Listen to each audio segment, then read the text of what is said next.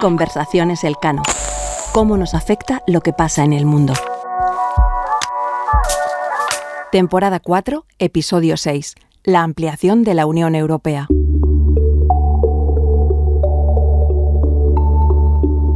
Buenas a todos. Aquí estamos de nuevo mi compañera Judith Arnal y yo, Miguel Otero, en un nuevo episodio de la cuarta temporada de Conversaciones Elcano.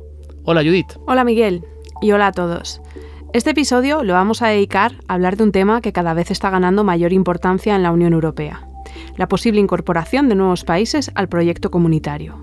Sí, y para ello vamos a conversar con una gran experta en el tema, Camino Mortera Martínez, jefa de la oficina de Bruselas del Center for European Reform, otro think tank como el Cano. Así es, Miguel. Un lujo tener a Camino para esta temática. La verdad es que la cuestión de la ampliación de la Unión Europea era un tema de muy relativa importancia hasta que el 24 de febrero de 2022 Putin tomó la decisión de invadir Ucrania. Sí, de hecho, en 2019, Ursula von der Leyen decidió asignar las competencias en materia de ampliación al comisario húngaro Oliver Varhelyi, un hombre de la más estrecha confianza de Víctor Orbán. Pues algo me dice que en la próxima Comisión Europea que se formará este año, la Comisaría de Vecindad y Ampliación acabará en manos de alguien de otra nacionalidad, Miguel. Estoy de acuerdo, Judith. La cuestión ha alcanzado tal importancia que en el Consejo Europeo del 14-15 de diciembre, los líderes decidieron seguir las recomendaciones de la Comisión Europea y abrir negociaciones para la adhesión de Ucrania y Moldavia. Sí, y conceder el estatus de candidato a Georgia y abrir negociaciones con Bosnia-Herzegovina cuando se haya registrado suficiente grado de cumplimiento con una serie de criterios. En cuanto a los Balcanes occidentales, se reiteró el compromiso de un futuro europeo. Efectivamente, en cualquier caso, acceder a la Unión Europea no es un camino sencillo. Los países candidatos tienen que cumplir con los llamados criterios de Copenhague, que básicamente consisten en demostrar la existencia de instituciones estables que garanticen la democracia, el Estado de Derecho, el respeto de los derechos humanos y el respeto y la protección de las minorías. Justo. Y además, durante las negociaciones se tienen que abrir y cerrar 35 capítulos en materias tan complejas como servicios financieros, política de competencia, agricultura, pesca o energía, por citar unos pocos. Imagínate hacer eso mientras estás en guerra, como es el caso de Ucrania, y tienes un futuro como país bastante incierto. Y además, con la presión añadida de que con que un solo Estado miembro bloquee uno de esos capítulos es suficiente para no poder continuar las negociaciones y completar la adhesión. Esto nos lleva, Judith, a la idea de que con Ucrania como candidato a la adhesión, un país grande y una potencia agrícola, va a ser muy difícil generar un consenso para ampliar la Unión Europea, sin una reforma previa de un buen número de aspectos. Sin ir más lejos, tú misma ponías de manifiesto ahora las limitaciones que se pueden derivar de las reglas de unanimidad. Y pensando en una Unión Europea de más de 30 países, me resulta complicado pensar que se va a poder funcionar bien manteniendo las reglas de unanimidad en materias como la política exterior o la fiscalidad. Muy de acuerdo, Miguel. Algunos seguramente mencionarían las denominadas cláusulas pasarela, que permitirían adoptar decisiones de manera excepcional sin hacer uso de esa unanimidad. Pero la paradoja es que la propia activación de las cláusulas pasarela requiere de la unanimidad de los Estados miembros. Al final, solo queda la cooperación reforzada por la cual varios países pueden avanzar en la integración al margen de los otros, pero eso también trae problemas. Sí, tú lo has indicado antes. La adhesión de un país como Ucrania puede tener un gran impacto y puede dificultar la política agraria común los fondos regionales o el propio mercado interior, si la ampliación no se acompaña con cierta profundización. Y todo esto se complica más aún en un contexto en el que hay un creciente euroescepticismo en estados como Países Bajos. Pensemos en la reciente victoria electoral de Geert Wilders y en el repunte de nuevo de la extrema derecha en Alemania. Todo se antoja como un proceso muy complejo. Sí, es cierto. Pero afortunadamente, para aclararnos las ideas, tenemos hoy aquí a Camino. Hola Camino, bienvenida. Muchas gracias por aceptar tener esta conversación con nosotros. ¿Qué tal, Camino? Bienvenida. Gracias, Miguel. Gracias, Judith. Encantada de estar con vosotros hoy.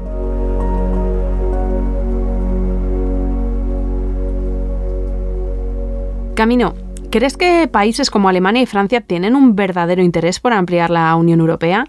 Yo he detectado cierto giro por parte de Emmanuel eh, Macron a favor de la ampliación. Y me ha sorprendido porque, en mi opinión, tradicionalmente Francia ha sido uno de los países más escépticos y reacios a la incorporación de nuevos Estados miembros. Entonces, ¿realmente están interesados en que haya nuevos Estados miembros o es una cuestión más de fachada? Bueno, yo tengo como regla general en mi vida poco o nada de lo que me cuenta el gobierno francés. También creo que a veces el gobierno francés no sabe muy bien lo que se cuentan a sí mismos y cambian de opinión eh, bastante a menudo en estos, en estos temas. Eh, creo que tanto Francia como Alemania, eh, bastante al principio del proceso, se dieron cuenta de que esta ampliación o esta ronda de adhesión de Estados miembros iba a ser distinta de las anteriores. Iba a guiar más por lo que en la jerga europea se llama el imperativo geoestratégico, es decir, como comentabais antes, por la necesidad de mandar un mensaje con respecto a Ucrania. Em, el estar de acuerdo o no estar de acuerdo dentro de la Cancillería o dentro del Elisio, yo creo que fue menos importante eh, en su decisión de tomar parte en el proceso que la idea de poder controlar dicho proceso, es decir, un proceso que se ve como inevitable o que en algún momento pareció ser inevitable, Em, era mejor estar al, frente de dicho proceso y más o menos moldearlo eh, un poco al, eh, con la visión eh, franco-alemana de, la ampliación que, negarse, ¿no? que negar la, evidencia. Em, yo creo que em, especialmente en París eh, hay una parte del, entugas ¿no? de, de, Emmanuel Macron que quizás eh, no estén esperando algo que haga descarrilar el proceso de ampliación, pero que no se sorprenderían ni tampoco se entristecerían demasiado si esto, si esto ocurriera. También pienso que París y Berlín tienen ideas distintas de cuáles tienen que ser las prioridades. Eh, con respecto a la parte geográfica, digamos, de la ampliación, si tienen que ser los Balcanes, tiene que ser Ucrania, si tiene que haber una ampliación eh, conjunta o, por fases. Y yo creo que esas diferencias se van a ir viendo eh, a medida que el proceso va, avanzando. Justamente es que tú decías ¿no? que, hay países, incluso hay muchos expertos, que piensan que, que, realmente esta ampliación sin hacer reformas de calado eh, dentro de la institución, o sea, dentro de las instituciones en la Unión Europea, las reglas de votación, incluso por las propias políticas públicas, que es muy complicado. ¿no? Y, al final pues se dice, para ampliar hay que profundizar. Y ahí tenemos el, el papel franco-alemán, que tú decías que había diferencias, pero, pero ahí se ve que, sí que hay esa necesidad, ¿no? Eh, ¿tú, ¿tú, estás de acuerdo? Sí, esto es, una, es un giro ¿no? a, este, a este concepto eh, habitual y histórico de la Unión Europea eh, que contraponía precisamente la ampliación a la profundización. Ahora se, quiere ampliar y profundizar, efectivamente, o aunque si no profundizar, porque las, las em, propuestas de Francia y Alemania en algunos casos van en la dirección un poco de de hacer círculos concéntricos, de hacer eh, grupos de países que vayan más eh, deprisa que otros. Eso yo no lo llamaría totalmente profundización, pero bueno, sí que, digamos, eh, cuadrar un poco la idea de que a la vez que nos expandimos, tenemos que dotarnos de nuevas reglas.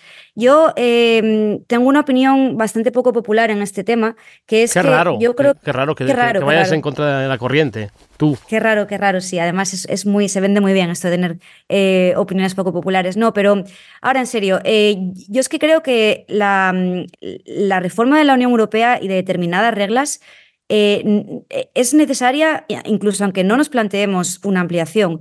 Y lo estamos viendo constantemente, lo estamos viendo con cada ronda en la que tenemos un veto de Hungría, lo estamos viendo con la insuficiencia, en mi opinión, de determinados eh, marcos de políticas, como por ejemplo la política migratoria, lo estamos viendo con la forma en la que la Unión Europea encara las sucesivas crisis eh, y su papel en la geopolítica mundial, eh, y lo estamos viendo en esa transformación también que la Unión Europea está intentando hacer, ¿no? De ser un proyecto de paz eh, histórico a un proyecto mm, quizás un poco más, eh, menos naif y un poco más realista en el tema de Realpolitik. Eh, y yo creo que eso no se puede hacer a no ser que nos dotemos de nuevas reglas. También entiendo perfectamente que en Bruselas, donde yo estoy, y en muchas capitales europeas, hay un trauma tremendo con lo que pasó con el Tratado Constitucional eh, y el posterior, su posterior, digamos, itineración o, cambio, o, mm, cambio de transformación en el Tratado de Lisboa con los referéndums eh, fallidos también en, Francia y, en Holanda. Yo entiendo esto, esta, este trauma y este problema, pero también entiendo que en un momento determinado, eh, cuando el proceso avance, como digo, vamos a tener que darnos cuenta de que va a haber una serie de, trade-offs, ¿no? De, de, sacrificios que hacer y uno de ellos va a ser, en mi opinión, la necesidad de reformar determinadas partes de, nuestras reglas comunes. Camino, tal y como lo tengo entendido, han surgido dos posibles vías para la ampliación de la Unión Europea. La primera de ellas es la adhesión de los nuevos miembros a determinadas partes o políticas de la Unión Europea.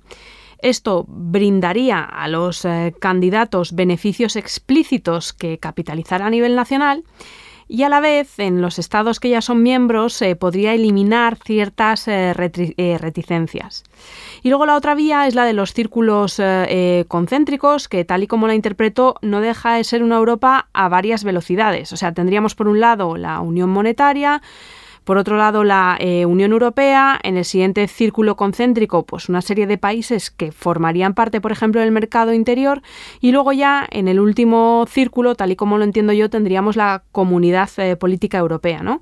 ¿Cuál de estas dos opciones te parece que tiene visos de ser más eh, exitosa para favorecer la ampliación de la Unión Europea? Yo creo que la segunda opción, la opción de los círculos concéntricos, tiene ahora mismo más visos de, acabar siendo un poco el, el, futuro, digamos, de la Unión Europea. Como digo, no solamente por el tema de la ampliación. Yo creo que en ampliación uno se puede plantear que efectivamente se puede hacer una especie de mix ¿no? entre las dos opciones y tener quizás eh, lo que se llama la adhesión por fases en determinados campos, como por ejemplo la Unión eh, de la Energía o, quizás incluso eh, plantearse determinadas partes em, del mercado interno o, una serie de cosas. pero la Unión Europea per se y tal y como la tenemos ahora configurada, yo creo que se encamina, eh, insisto, ampliación o no ampliación a, una, a una Europa a dos velocidades. Y yo creo que esto se va a ver muy claro, ahora lo tenemos menos claro porque hemos pasado muchas crisis que nos parece, que no nos parece, que es cierto que han, reforzado la unidad europea, eh, tanto el COVID como, como Ucrania, Em, pero ahora nos encaminamos hacia un, horizonte un poco incierto, en el que, como decíais antes, eh, tenemos un auge bastante importante de fuerzas que yo no llamaría tanto euroscépticas, sino eurocríticas, em, de fuerzas que creen en la soberanía nacional y creen que la Unión Europea ha ido demasiado lejos. Em, y también nos estamos encaminando eh, a, este horizonte en un mundo que se ha vuelto muchísimo más eh, multipolar, ¿no? Y como dice Josep Borrell, eh, un mundo que es multipolar no puede ser multilateral, eh, que es lo que le, interesa a la Unión Europea.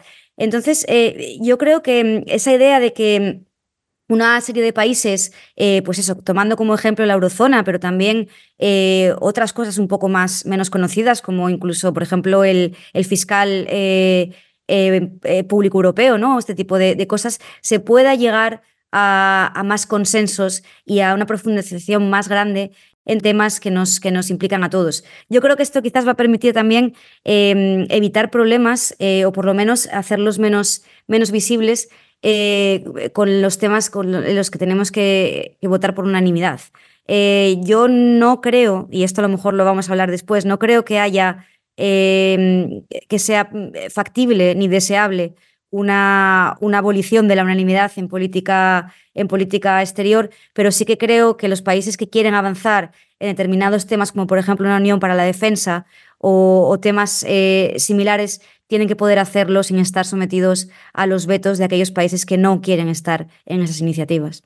Es que justo los casos de Polonia y Hungría nos han demostrado que, mm, que, bueno, que los países tienen grandes incentivos a hacer reformas antes de entrar en la Unión Europea o para entrar en la Unión Europea, pero una vez dentro eh, esos eh, incentivos desaparecen. ¿no? Entonces esa fuerza de transformación de las sociedades que tiene la Unión Europea parece que sucede antes de entrar y después dentro pues eh, los países se agarran a esa soberanía y, crean problemas como lo han hecho Hungría y, Polonia no entonces em, eh, cómo ves cómo ves ese proceso eso eso eso se resuelve con esos círculos concéntricos Se resuelve en parte. Esto es la, famosa paradoja de Copenhague, ¿no? Que uno tiene, tiene que cumplir eh, con todos los criterios hasta que se sienta en el Consejo y desaparecen todas las, las, los, mm, las condiciones, digamos.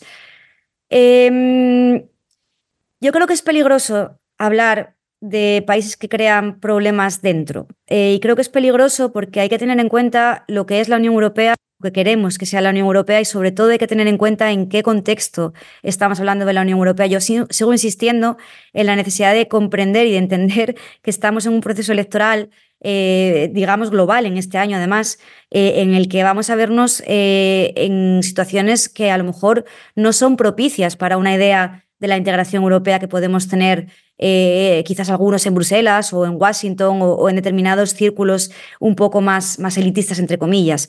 Eh, creo que las protestas que estamos viendo estos últimos días em, eh, son la cristalización de muchos meses de descontento en muchas partes de la Unión y creo que es importante también tener en cuenta em, que los países se agarran a su soberanía no porque mm, quieran, sino porque todos los gobernantes, todos los gobiernos tienen unos votantes detrás. Por ejemplo, pensemos en Macron, que es el, digamos, el gobernante que más ha hecho eh, por, mm, digamos, eh, llevar la bandera de la Unión Europea incluso en sus propias eh, investiduras, ¿no? Y sin embargo, Macron él mismo está creando problemas con decisiones que ya se habían tomado, como la reforma de la, de la política agraria común justamente la semana pasada. Pensemos en Alemania, la coalición alemana también es muy, muy pro-europea.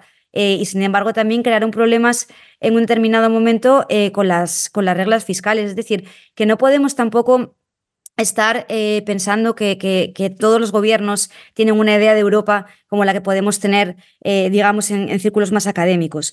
Entonces, bueno, yo creo que esta idea de que podemos resolver todos los problemas quitándonos de, de, un plumazo la unanimidad en temas que tocan a la sensibilidad y a la soberanía nacional como son la política exterior o como son la seguridad interna, el tema de inmigración y demás, es un poco una distracción, porque uno lo que busca, lo que debería buscar en una mm, organización como la Unión Europea supranacional y que va más allá de otras organizaciones internacionales, es un consenso y es sobre todo que las decisiones que se tomen al final se acaben aplicando. Entonces yo mm, pregunto siempre cuando se me, se me, se me pregunta ¿no? por este tema de la, de la unanimidad en política exterior, eh, ¿para qué sirve? Eh, digamos, eh, que un país se quede fuera y que no obtenga derecho de veto si después no va a aplicar las decisiones que se tomen. Por ejemplo, en el caso de las sanciones, esto lo que nos acarrearía sería un problema, porque al final estaríamos em, creando un, un, campo de juego, digamos, en el mercado interno totalmente eh, no egalitario, no, no igualitario, eh, porque un país, por no, eh, digamos, poder vetar o por no poder moldear las decisiones de la Unión Europea como ese país cree y entiende que, precisa, al final se va a dedicar a, no aplicar las decisiones y a decir todo esto es, es, culpa de Bruselas. Yo creo que hay que tener mucho cuidado con ese, con ese tipo de ambiciones y saber para qué sirven y para qué, para qué las, por qué están los vetos al final de la Unión Europea.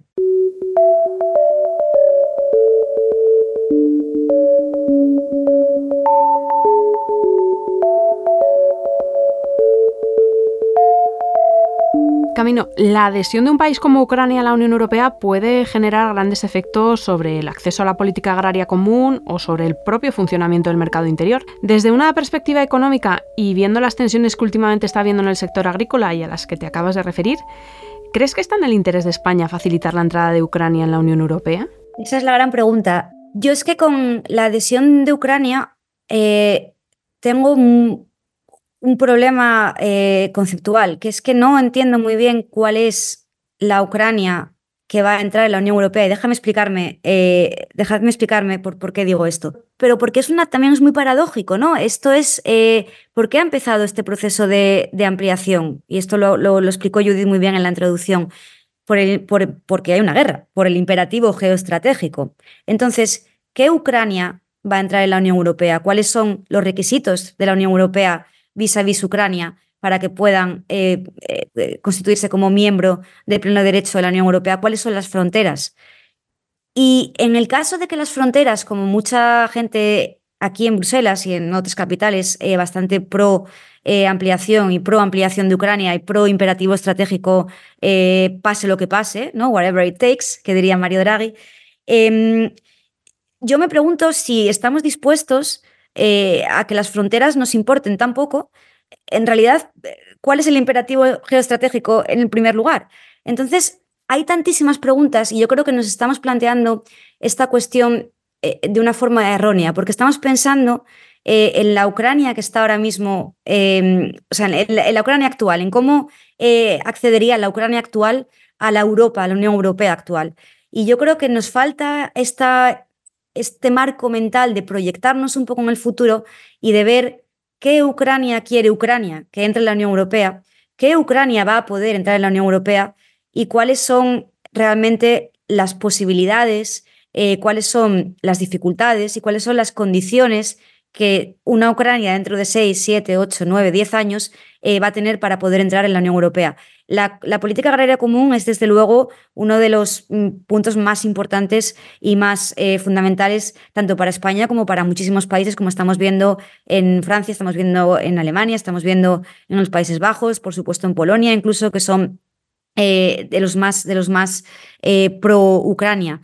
Em, yo por eso creo que es que es imposible una adhesión o una ampliación tal y como se está planteando sin, eh, sin repensar las reglas. Entonces, el interés de España, en mi opinión personal, es tener un proceso de adhesión, un proceso de ampliación em, que se haga de una forma ordenada eh, y con al mismo tiempo con, con, esta idea de que el imperativo geoestratégico también tiene que ir, eh, digamos, de la mano de los criterios eh, de Copenhague y no solamente los criterios de Copenhague, sino los criterios técnicos para una ampliación em, digamos, más a la, a, la, vieja usanza. Y yo creo que también España debería em, debería pensar, eh, yo creo que lo está haciendo, de hecho, eh, es eh, un poco pues esta idea de, estar en este equipo ¿no? de los países que creen que Ucrania tiene que entrar en la Unión Europea porque es un, es, como digo, un mensaje importante en un, momento de conflicto muy serio en el continente, pero también tiene que hacerlo quizás de la mano de otros países que para, para, España en concreto pueden ser quizás más, más importantes de manera estratégica como pueden ser eh, los Balcanes. Eh, yo creo que ese sería justo, te iba a preguntar sobre los Balcanes ahora, ¿no? Porque parece que se está favoreciendo a Ucrania y a Moldavia em, y los Balcanes occidentales se deja un poco de lado. Em, y, y, no sé qué te parece esto. Hay gente que, que además piensa que mm, esto es un incentivo, ¿no? Que, esa es una de las razones por las que entran muchos países al mismo tiempo, ¿no? Muchas de las ampliaciones siempre no fue solamente un país, ¿no? No puede solamente ser Ucrania, ¿no? Porque esto también genera, pues, competencia, si quieres, motivación entre todos estos países para, para, para que entren juntos, ¿no? Y hagan las reformas, eh, ¿no? Para, para entrar. Em, ¿ves, ¿Lo ves esto negativo, positivo? ¿Crees que, se está, ¿no? Favoreciendo aquí a, Ucrania y, dejando de lado a los, Balcanes? ¿Cómo, ¿Cómo, ves eso? Bueno, esto también es la...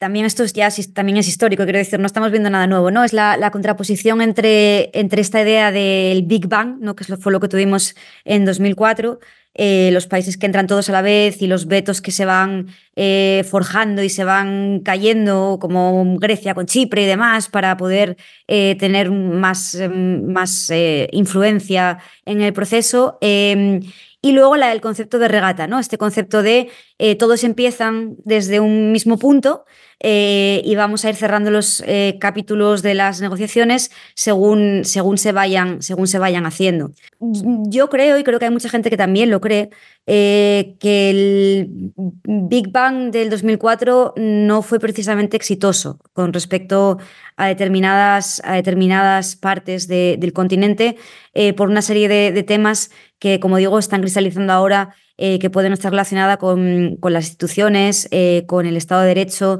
eh, y quizás con, con, una concepción de determinadas políticas europeas que no era la misma cuando se, se, se, hizo este, esta adhesión que la que tenemos ahora. Me hablo, por ejemplo, del espacio Schengen, hablo también del área de libertad, seguridad y justicia, especialmente de los temas de inmigración y también de las políticas sociales.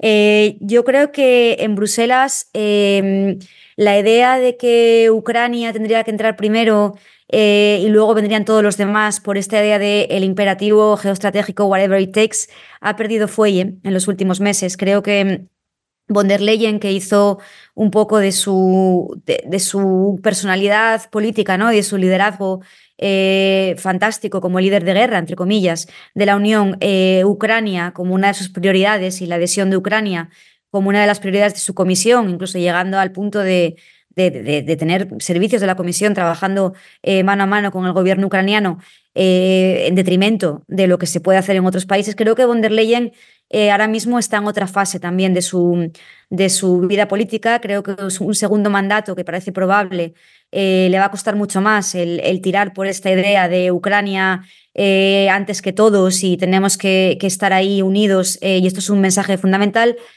porque creo que cuanto más largo es el proceso, insisto, más se ven los compromisos y, las renuncias que van a tener que hacer las capitales y más eh, pueden las capitales europeas ejercer influencia sobre el propio proceso. Como digo, eh, tanto Berlín como, mm, por ejemplo, Viena, eh, o yo creo que incluso España, Italia también, tienen, tienen claro, Bélgica, Holanda, tienen claro que, que esta idea de, de, mm, la, la, ampliación solo a Ucrania, solo al este de Europa, no estaría precisamente eh, justificada para, en, ojos de muchos votantes y también eh, correríamos el riesgo de quizás em, girar un poco ¿no? este eje de poder famoso demasiado al este, ¿no? este eje Berlín, eh, Varsovia, Kiev, que le da tanto miedo. A, determinados países un poco más al sur, un poco más al oeste. Entonces, bueno, yo creo que esa idea que de Ucrania sí, los demás ya veremos, ha perdido fuelle y yo creo que ahora estamos en otro punto. Estamos en un punto en el que quizás eh, pueda haber una ampliación eh, a, quizás algún país de, de, los Balcanes antes que una ampliación a Ucrania, eh, desde luego cuando hablamos de una ampliación eh, a la clásica, ¿no? una ampliación total. Ya. Pero tú decías eso, que para España casi a lo mejor era más conveniente que, que, entrase alguno de estos países de los Balcanes que Ucrania. ¿Por, por, qué, lo, por qué, lo, decías? Bueno, yo creo, quizás no más conveniente, pero bueno, quizás también tener un poco en cuenta Em, esta idea que hablaba un poco de este eje de poder, ¿no? Yo creo que sí que es cierto que eh, una entrada de Ucrania en la Unión Europea eh, no solamente eh, tendría consecuencias bueno, importantes para, para, el mercado interno, para la política agrícola común, sino también, como digo, para estos, estos ejes de poder, ¿no? Este, este, esta partición de poder entre las capitales y esta idea de que efectivamente va a haber mucha población eh, y muchos intereses en una parte de Europa que quizás nos es un poco más ajena o que comprendemos menos eh, también. ¿eh? Yo creo, que también eso es importante. creo que para España, como para cualquier país atlanticista y que desde luego se oponga al régimen imperialista de Putin, la entrada de Ucrania en la Unión Europea eh, sería una buena noticia. Es decir, yo no, creo que España debiera en ningún momento oponerse a una entrada, como digo, ordenada y que siguiera una serie de, reglas y una serie de reformas previas. Creo que en eso España eh, estaría acertada eh, en una posición tal. Eh, pero también creo que para España, em, geográficamente, eh, la ampliación hacia los Balcanes puede ser vista también no como una ampliación hacia el este, sino como una ampliación hacia el sur, cosa que nos puede parecer interesante, que tengamos quizás una visión, una multiplicidad de visiones que nos puedan contrarrestar un poco este eje Kiev, Varsovia, Berlín del que, del que hablaba antes. Y ya para acabar, Camino, mójate, por favor. ¿Cuántos países crees que tendrá la Unión Europea en 2030 y cómo estará organizada? ¿Seguiremos teniendo unanimidad en los grandes temas? Difícil. Bueno, sí, es difícil, es difícil, eh, porque hacer predicciones en este mundo ahora mismo es muy difícil. Em, hay una, una opción que, que, se habla bastante y cada vez se habla más, que es esta posibilidad de que entre quizás un país pequeño, relativamente eh, sin problemas o poco problemático relativamente, porque todos los países tienen esa potencial de ser problemáticos ¿no? en este momento, eh, para dar un poco esa sensación de que el proceso de ampliación no se está parando y, que sí que es verdad que, que, vamos adelante, pero sin tener que hacer eh, un esfuerzo demasiado grande eh, la reforma de la que hablábamos antes eh, de las reglas comunes. En ese caso, pues yo pienso que, por ejemplo, Montenegro o, Macedonia del Norte pueden ser opciones bastante, mm, bastante factibles y nos podríamos encontrar en una Europa entonces a quizás a 28. Eh, ya si nos ponemos en 2030, a lo mejor ha pasado algún milagro y el Reino Unido ha conseguido completar em, su, vuelta ¿no? a la Unión Europea y entonces estaríamos hablando de una Europa a, 29. Eh, esto es una broma porque no, todavía creo, más que vaya a pasar. Todavía más, difícil. Más difícil. Eh, lo que sí que creo es que de aquí al 2030 lo que sí que tiene que haber em, es, un, es, un, es una, un, un, ejercicio serio em, de reforma. Es decir, y, y, posiblemente, o vamos, a mí me gustaría que, que esto se, se, empezara ya a pensar, posiblemente un, un nuevo tratado. Eh, yo sé que hay una fatiga de tratados, sé que durante mm, varias décadas teníamos un tratado prácticamente cada cinco años, entre comillas, em, y sé que políticamente es complicado, es un momento difícil, pero también sé que si no nos dotamos de las reglas eh, fundamentales para eh, gestionar determinados problemas y, insisto, un proyecto que es totalmente distinto al que surgió en los años 50 y desde luego totalmente distinto al de los años 90 e incluso distinto al de los años 2000, eh, no nos podemos eh, plantear ese peso de la Unión Europea como gran alternativa eh, geoestratégica en un mundo dominado por los, los famosos hombres fuertes. ¿no? Entonces yo espero que en 2030 estemos hablando de una Europa a 28 quizás, con una Ucrania victoriosa, con una Ucrania cada vez más cerca de ser parte de la Unión Europea y quizás, ¿por qué no?, con el Tratado de Madrid, eh, como nueva carta fundacional de esa nueva Unión Europea. Ojalá. Pues eh, muchísimas gracias, eh, Camino, por arrojar luz sobre un tema que desde luego va a ser crucial en los próximos meses, en el marco de las elecciones europeas y también en los próximos años.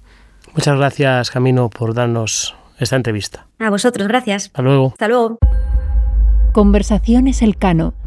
¿Cómo nos afecta lo que pasa en el mundo?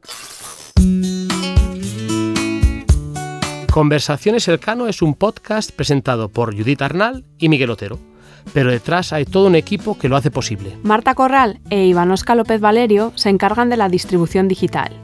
Pablo Colomer, Sara Mejía, Aurea Molto y María Solanas asesoran con la producción y diseño de episodios. La edición, producción e identidad sonora corren a cargo de Toña Medina y Ángeles Oliva y la grabación a cargo de Íñigo Guerrero de Blueberry Studios. En la sección de entrevistas contamos con el equipo de investigación del Real Instituto Elcano. Puedes seguir Conversaciones Elcano en las principales plataformas de podcast. Estamos en Spotify, Apple Podcast, iBox y Google Podcast, entre otras. Si quieres conocer los temas que tratamos aquí con mayor profundidad y estar al día de todas nuestras actividades, visítanos en la web del Real Instituto Elcano www.realinstitutoelcano.org o síguenos por Twitter en arroba rielcano. Y si no quieres perderte ninguno de nuestros episodios, suscríbete a nuestro podcast.